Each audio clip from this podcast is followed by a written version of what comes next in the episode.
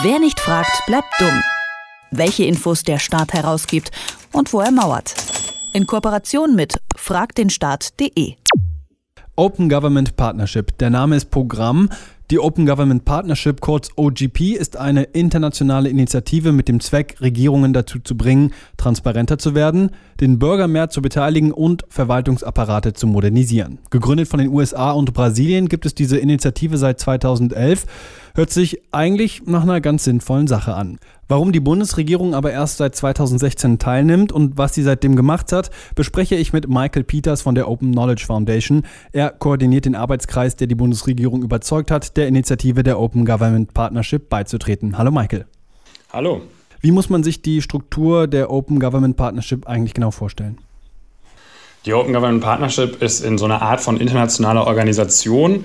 Man sagt aber bewusst immer, dass man an der Open Government Partnership teilnimmt und ihr nicht beitritt, weil es nicht so wie die, ähm, wie die UN zum Beispiel eine völlig institutionalisierte Organisation ist, sondern eine Art Zusammenschluss. Also die Länder arbeiten mit den jeweiligen Zivilgesellschaften gemeinsam daran, diese Open Government-Ideen umzusetzen. Und es gibt also eine kleine Zentrale in Washington, DC und ansonsten gibt es Mitarbeiter über die ganze Welt verstreut, die versuchen, den jeweiligen Regierungen, die eben an dieser Initiative teilhaben, äh, zu unterstützen und die zu beraten. Und Deutschland ist seit 2016 dabei.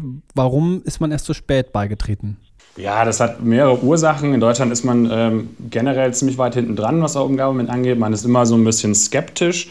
Ähm, man kann das immer schön mit diesem deutschen Wort Bedenken äh, benennen, weil, weil immer jeder in der Verwaltung oder auch in der Regierung immer erstmal Bedenken hat, wenn es irgendwas Neues gibt. Äh, vorgeschobenen Grund könnte man immer sagen, es wurde lange Zeit gesagt, okay, wir machen was auf EU-Ebene, wir machen irgendwie mit Frankreich was zusammen in diesem Bereich Open Government, wir brauchen da nicht international äh, mitmachen. Und letztlich ist dann Frankreich aber irgendwann beigetreten. UK und USA waren ja eh schon dabei, haben viel gemacht. Und daraufhin ähm, aus der internationalen Perspektive ist äh, Deutschland halt irgendwann dann Frankreich nachgezogen. Und wir haben natürlich als Zivilgesellschaft hier in Deutschland auch relativ viel Druck gemacht. Also seit 2011 gibt es eben diesen Arbeitskreis, jetzt das Open Government Netzwerk. Und wir haben uns dafür eingesetzt, dass man eben der Open Government Partnership beitritt, weil das ähm, für die Zivilgesellschaft und für die Bürger, äh, für bürgerliches Engagement in Deutschland eine richtig tolle Sache ist. Was hat denn die Bundesregierung seit ihrem Beitritt gemacht? Genau, also sie sind im Dezember 2016 äh, offiziell beigetreten und seitdem hat sie dann ähm, mit uns zusammen eigentlich einen Prozess angestoßen, schon im Februar äh, 2017, in dem der erste Aktionsplan ähm, beschloss, äh, beraten werden sollte. Also diese, diese Open Government Partnership funktioniert immer so, dass man in zweijährigen Rhythmen einen Aktionsplan für Open Government beschließt in dem bestimmte konkrete Punkte drinstehen, was äh, in Deutschland jetzt umgesetzt werden können. Und das Schöne an dieser Partnership, auf Deutsch Partnerschaft, ist eben, dass es äh, so aufgezogen ist, dass die Zivilgesellschaft beteiligt wird und gemeinsam mit der Regierung ähm, solche Vorschläge erarbeiten kann. Und das wurde dann von Februar bis August oder bis, bis sagen wir mal Juni wurde, wurden so Vorschläge eingeholt und im August ist der erste Aktionsplan offiziell verabschiedet worden. Wie genau läuft denn das ab, wenn ich als äh, Zivilperson mich äh, in so einem Open Government Rahmen einbringen möchte?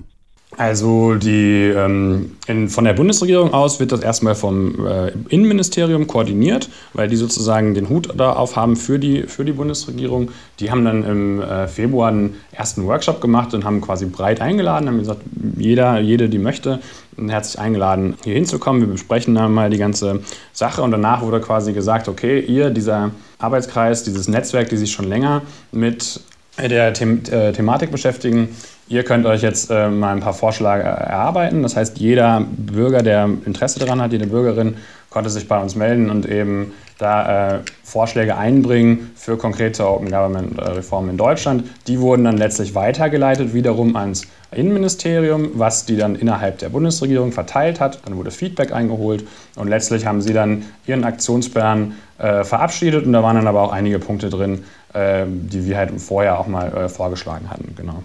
Jetzt gibt es in Deutschland seit einer Woche eine neue Regierung. Was können wir denn von der neuen GroKo ähm, erwarten in Sachen Open Government Partnership? Ja, also der Koalitionsvertrag liest sich erstmal sehr, ähm, sehr gut, wenn äh, wir aus unserer Sicht darauf blicken. Open Government Partnership wird explizit erwähnt. Es wird nochmal darauf hingewiesen, dass man äh, Teil davon ist und dass man äh, diese Bestrebungen auch weiterhin äh, in den nächsten vier Jahren umsetzen möchte. Das ist erstmal eine, eine super Sache, weil das ähm, eben auch dann nochmal zeigt, dass diese Geschichte eine, eine langfristige äh, ist. Und genauso wird auch auf regionale Förderung eingegangen von Open Government. Also in Deutschland sind wir ein Föderalstaat und bisher macht das Ganze erstmal nur die Bundesregierung und hat aber im Koalitionsvertrag quasi versprochen, dass sie äh, auch regional versuchen wollen, Open Government zu fördern und dann einen äh, Fördertopf aufgeschlagen. Und wir hoffen natürlich, dass es auch ein bisschen in die zivilgesellschaftliche Unterstützung geht, weil die natürlich äh, bei dieser ganzen Beteiligung das immer in der, in der ja, ja, sozusagen in der Freizeit macht. Ne? Also die Regierung sagt irgendwie, ja, wir hätten gerne Input von euch, wollen uns natürlich sehr, das zu machen, aber es ist äh, auch immer von den Mitteln her nicht unbedingt einfach. Und ein weiterer Punkt, den ich gerne nochmal äh, erwähnen würde, der auch sehr mit Open Government zusammenhängt, ist eine mögliche äh, Plattform für die Beteiligung am Gesetzes Gesetzgebungsprozess. Also da wurde eigentlich im Koalitionsvertrag schon versprochen, dass man den Gesetzgebungsprozess offener gestalten werden äh, möchte und da Stellungnahmen und so weiter veröffentlichen wird. Und das ist auch so gelebtes Open Government, wenn man es möchte. Jetzt ähm, schauen wir noch zuletzt auf das Informationsfreiheitsgesetz. Wenn man Anfragen nach dem Informationsfreiheitsgesetz stellt, dann dauert es bisweilen ganz schön lange, bis man da eine Antwort bekommt.